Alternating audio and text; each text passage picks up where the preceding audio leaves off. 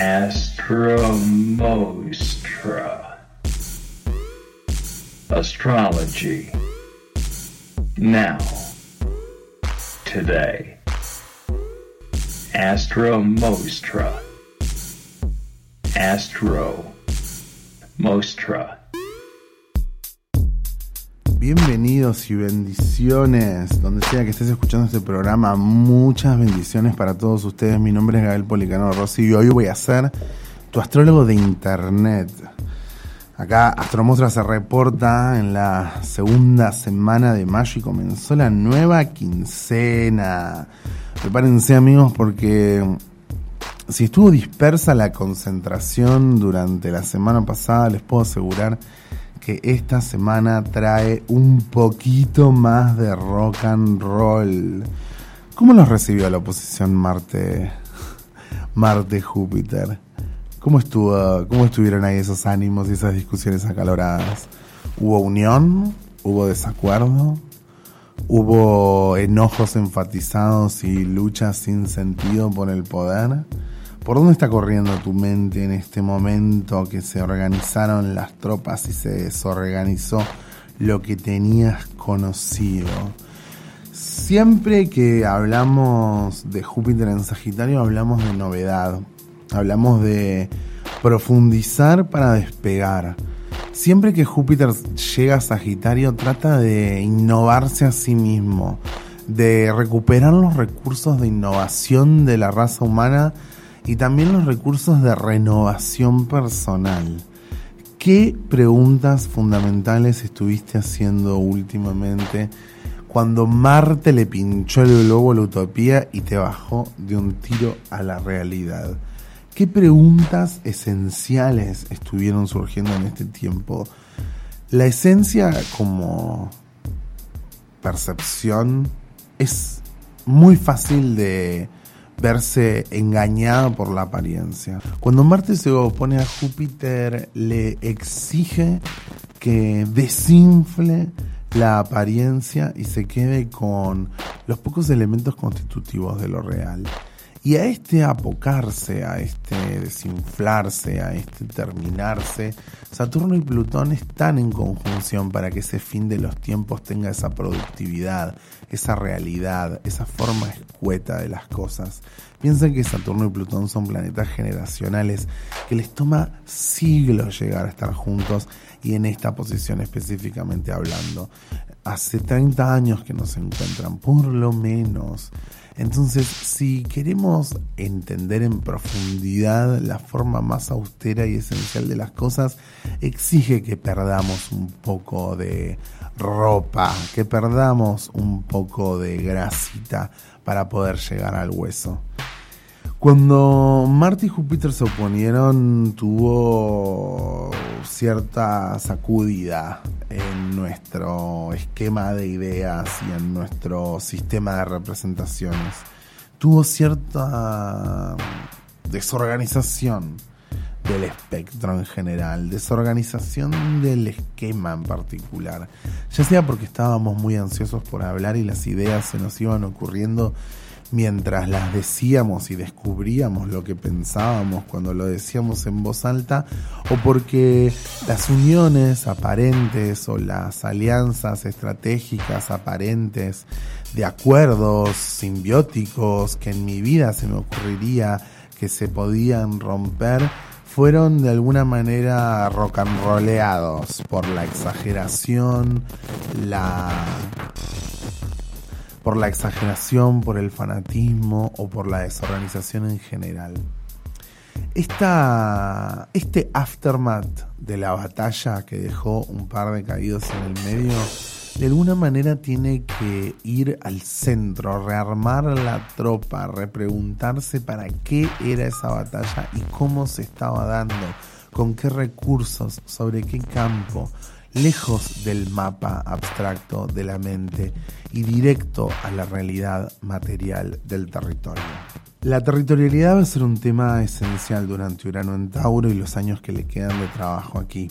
Es por eso que esta semana, por lo menos hasta el 20 de mayo, cuando ingrese al grado 4 de Tauro, tenemos que preguntarnos en profundidad cómo está diagramado nuestro esquema de alianzas y sobre dónde, y sobre qué cuatro patas está parado realmente este esquema de alianzas. Ya que, como he advertido previamente, la inminente luna llena en Escorpio de esta semana piensa desatar furias, vendavales y las puertas del infierno. Cuando Mercurio se alió con Urano, el esquema de alianzas empezó a preguntarse cómo administrar el tiempo, el pensamiento y la atención. Pero no muy lejos por detrás, Venus estaba saliendo del signo de Aries y exactamente va a entrar al signo de Tauro el 16 de mayo. Mientras Venus entra en Tauro, Marte, que hizo la infame oposición con Júpiter y pinchó los globos y las utopías, se encuentra saliendo de Géminis para, para llegar definitivamente al signo de cáncer el 17 de mayo en la previa de la luna llena. Estas posiciones no son para nada inocentes, ya que a menos de 5 grados Venus empieza a estar en conjunción con Urano. Cuando Venus hace una conjunción con Urano, te puedo asegurar que lo sentís en el cuerpo inmediatamente. Venus tiene que ver con gozar, pero también tiene que ver con todas las redes de afectos que nos sostienen, que nos contienen, que nos comprenden. En el ir y venir de la palabra y las caricias, Venus aprende y comprende y juega, pero también juega en serio hace ocio y negocio.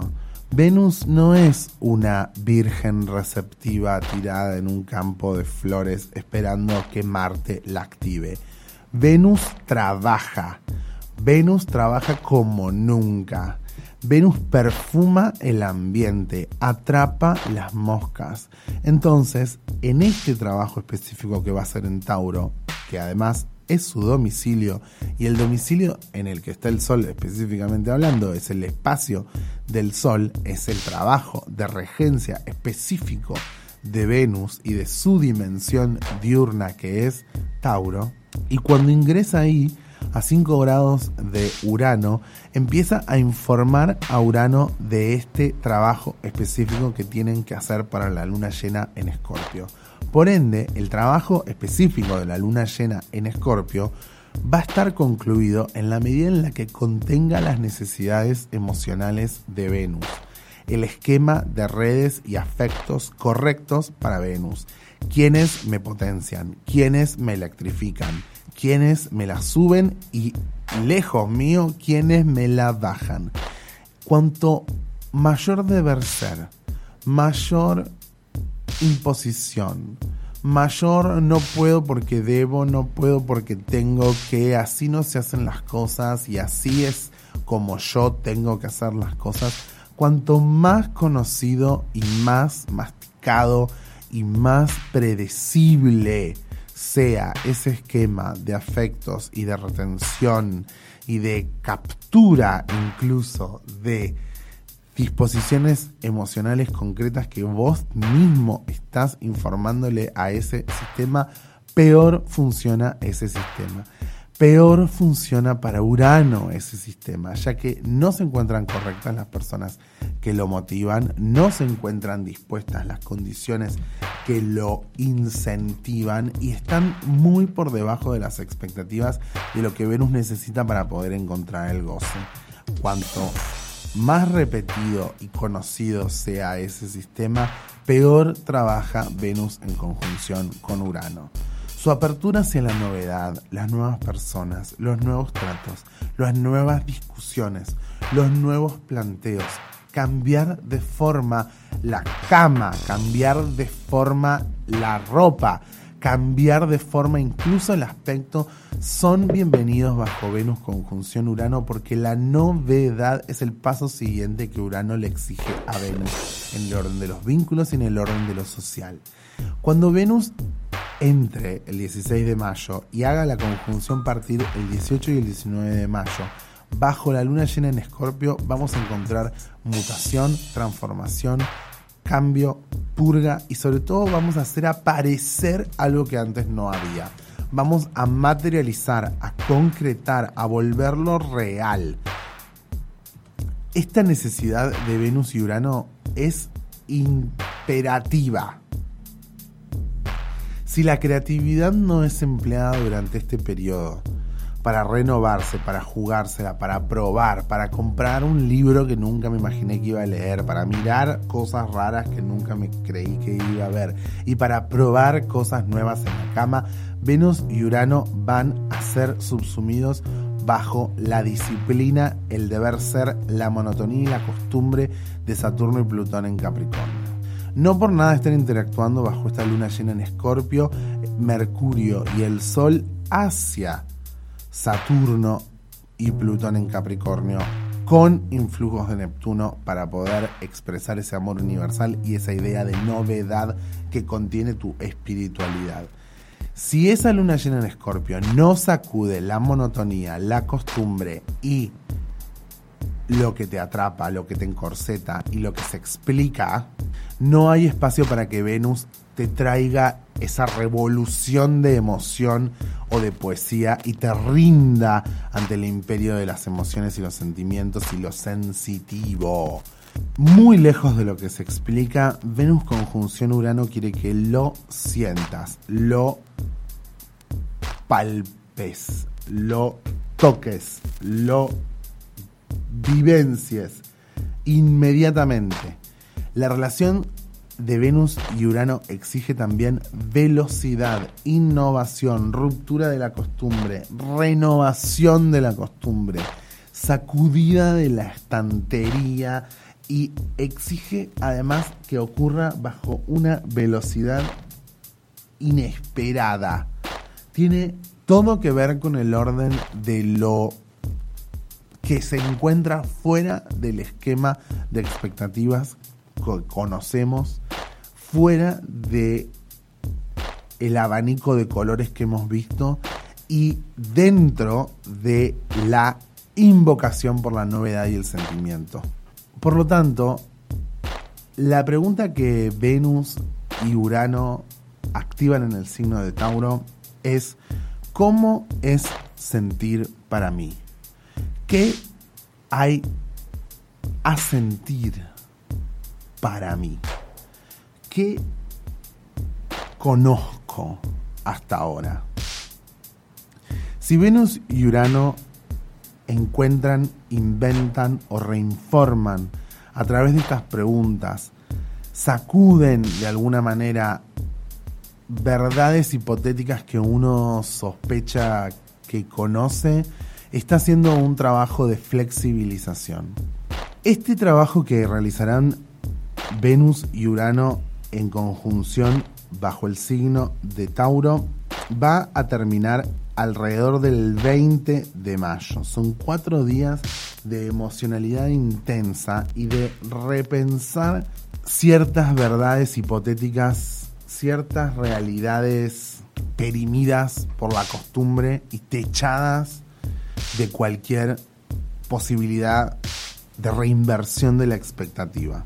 Cuando ese techo se corre, cuando ese sentimiento nuevo aparece, cuando ese juego habilita lo nuevo, cuando ese par inventa el trío, cuando la red específica de afectos y emociones, alianzas y estímulos es reinformada, el lugar de la flexibilidad es el lugar del aprendizaje y la creatividad.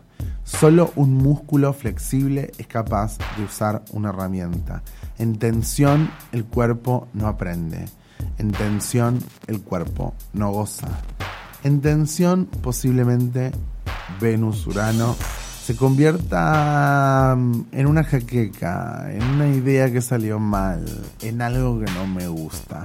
Si la dimensión del disgusto se hace presente bajo esta luna llena en Escorpio, es posible que sea válido preguntarse, ¿dónde estaba el placer entonces?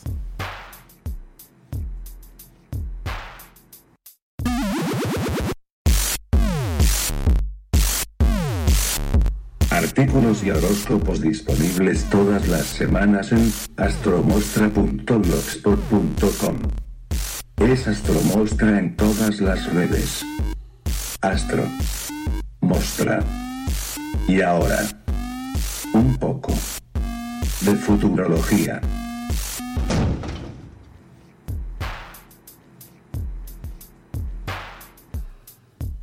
Entre los tránsitos más importantes de esta semana quiero destacar algunos de ellos. Lo primero que vamos a encontrar esta semana del el 14 de mayo en adelante es que Mercurio y el Sol se encuentran en una conjunción muy próxima entre el grado 15 y el grado 23, haciendo un trino separativo hacia Plutón y Saturno.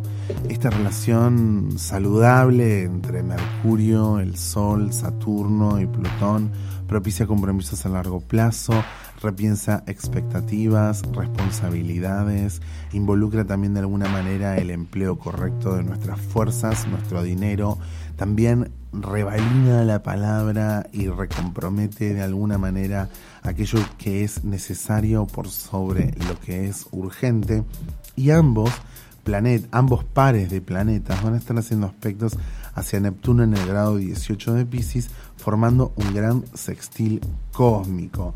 Específicamente hablando, el 14 de mayo van a realizar también un barrilete cósmico con la luna en el último grado de Virgo. Todas esas horas del 14 de mayo van a estar auspiciadas por la belleza de una luna en Virgo sumamente fructífera en aspectos positivos hacia el Sol en Tauro y Saturno y Plutón en, Capricornio. La interrelación entre estos tres signos de tierra, que formaría un gran trino de tierra, se cierra mientras que Neptuno se encuentra en el grado 18 formando un barrilete cósmico en el cielo. Esta belleza de este aspecto, además, augura el fruto de alguna forma productivo de todos los sacrificios realizados y de los compromisos culminados. Por ende, esta semana de mayo es óptima para terminar lo que uno empieza y comprometerse con los cambios radicales y los cambios de estructura que queremos hacer hace un buen tiempo. Quiero señalar que un gran sextil cósmico involucrado por un trino de tierra de la luna en Virgo es un momento auspicioso para la materialización, la concretización, poder involucrar las manos y el cuerpo en el juego y en la creación.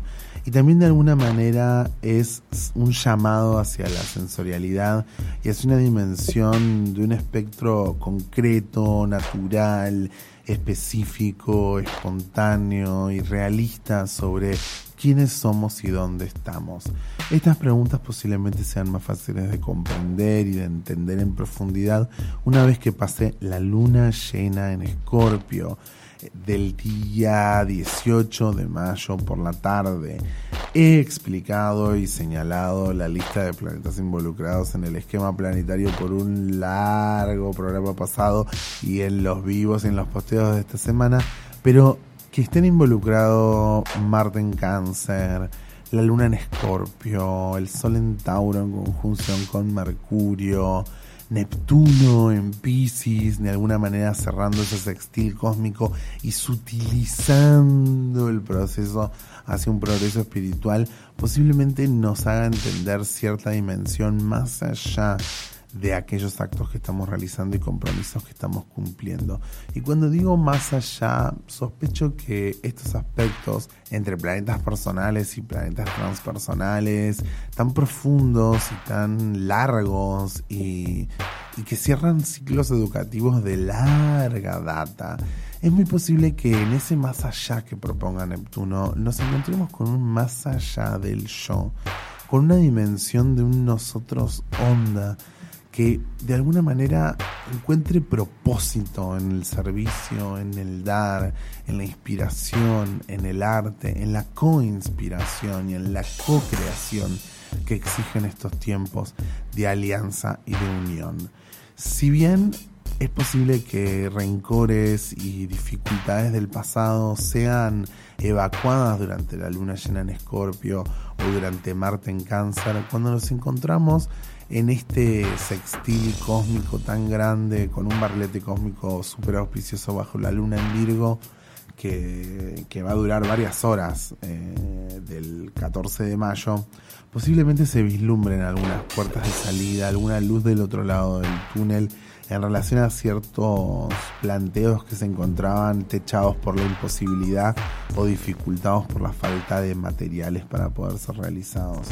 Si bien no es una promesa de abundancia y de generosidad esta luna llena en Escorpio, las formas últimas y las formas profundas de aquello que estamos buscando, buceando, profundizando, radicalizando y purgando bajo esta luna llena en Escorpio, tengan de alguna manera ese fuego o esa chispa de la resurrección. De alguna forma en nuestra cabeza le hemos dado vuelta tantas veces a las preguntas, a los límites y a los confines que la desmesura de la luna llena en escorpio que va a ocurrir esta semana tal vez le traiga una dimensión de resurrección inesperada a aquello que encontrábamos muerto, perimido, restringido, irrealizable, imposible o impensado. Por ende, quiero recordarles que la conjunción de Venus con Urano solamente va a ser productiva en la medida en la que tengamos un acercamiento original, novedoso, innovador y que nos saque un poco de las casillas de lo esperable, de donde creíamos que estábamos cómodos, de las redes de vínculos que creíamos que ya nos definían, de los espejos en los que nos mirábamos que de alguna manera nos decían vos sos así y nunca más vas a cambiar. Reencontrate con la novedad y permitite verte de cabeza y hasta incluso tal vez dar un paso adentro de ese espejo para llegar hasta el otro lado, querida Alicia. Espero que hayan podido encontrar las preguntas esenciales que exige este tiempo taurino, porque lejos del reposo les puedo asegurar que esta semana de mayo trae mucho rock and roll, así que a subirse al dinamismo, chiquilinas, hasta la luna que viene, amigas.